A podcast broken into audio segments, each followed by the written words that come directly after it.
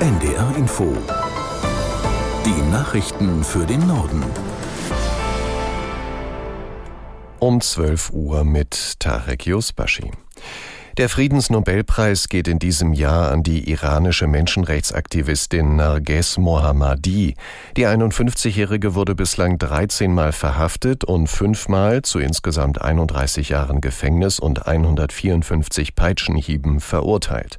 Aus Stockholm Sophie Donges. Das Nobelkomitee begründete seine Entscheidung so. Nages Mohammadi sei eine Frauenrechtlerin und Freiheitskämpferin, die sich für die Demokratie stark mache und das unter schwierigsten Bedingungen.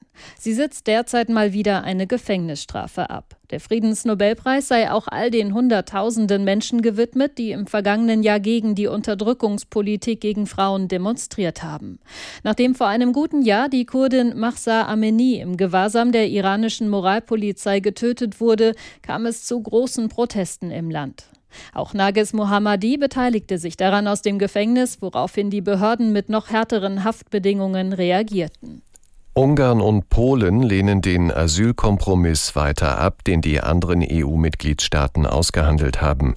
Sie wollen deshalb die Schlusserklärung bei dem Treffen in Granada nicht mittragen. Aus Granada Helga Schmidt. Der Kompromiss sieht vor, dass Flüchtlinge, die in einem EU-Land ankommen, künftig auf alle Mitgliedsländer nach einem Schlüssel verteilt werden.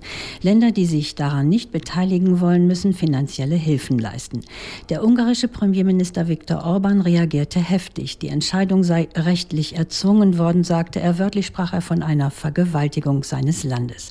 Polens Regierungschef Morawiecki sprach von einem Diktat aus Brüssel und Berlin. Verhindern können beide Länder die Einigung Verhandlung aber nicht mehr, weil die Entscheidung mit qualifizierter Mehrheit der Mitgliedsländer getroffen wurde und jetzt nur noch mit dem Europäischen Parlament verhandelt werden muss. Bundeskanzler Scholz sprach sich dafür aus, in Zukunft bei mehr Themen mit Mehrheit zu entscheiden, zum Beispiel auch in der Außenpolitik und in der Steuerpolitik. In der Ukraine hat es offenbar erneut russischen Beschuss in der Region um die Stadt Kharkiv gegeben. Nach ukrainischen Angaben wurde ein Wohnviertel getroffen. Es kam dabei ein Kind ums Leben. Außerdem gab es mehrere Verletzte. Die Luftabwehr habe 25 russische Drohnen abgewehrt, hieß es aus Kiew. Gestern waren bei einem Raketenangriff des russischen Militärs in der Region Kharkiv mehr als 50 Menschen ums Leben gekommen. Die Attacke auf ein Lebensmittelgeschäft und ein Café haben international für heftige Kritik gesorgt.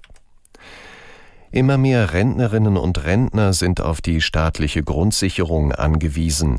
Ihre Zahl ist innerhalb eines Jahres um 10 Prozent gestiegen. Das zeigen Zahlen des Statistischen Bundesamtes. Aus Berlin Oliver Neuroth. Gut 690.000 Menschen im Rentenalter haben im Juni Grundsicherung bezogen, 60.000 mehr als ein Jahr zuvor. Was allerdings auch darin begründet liegt, dass die Gesamtzahl der Rentnerinnen und Rentner in Deutschland von Jahr zu Jahr steigt. Und seit dem vergangenen Jahr haben auch Geflüchtete aus der Ukraine im Rentenalter Anspruch auf Grundsicherung. Die Grundsicherung ist eine Sozialleistung aus Steuergeld finanziert. Beantragen können sie Menschen, die sonst unter dem Existenzminimum leben würden. Deutschlandweit fehlen derzeit fast 300.000 Kita-Plätze für Kinder unter drei Jahren. Das geht aus einer Studie des Kölner Instituts der deutschen Wirtschaft hervor. Demnach gibt es aktuell einen Kita-Platzbedarf für etwa 1,2 Millionen Kinder unter drei Jahren. Tatsächlich haben aber nur 857.000 Kinder einen Betreuungsplatz bekommen. Der Studie zufolge gibt es weiterhin noch große regionale Unterschiede. In Ostdeutschland ist die Betreuungssituation demnach wesentlich besser als in Westdeutschland. Wer sich in Niedersachsen zum Beispiel auf die Straße klebt, um für das Klima zu demonstrieren, muss nicht für den Polizeieinsatz bezahlen.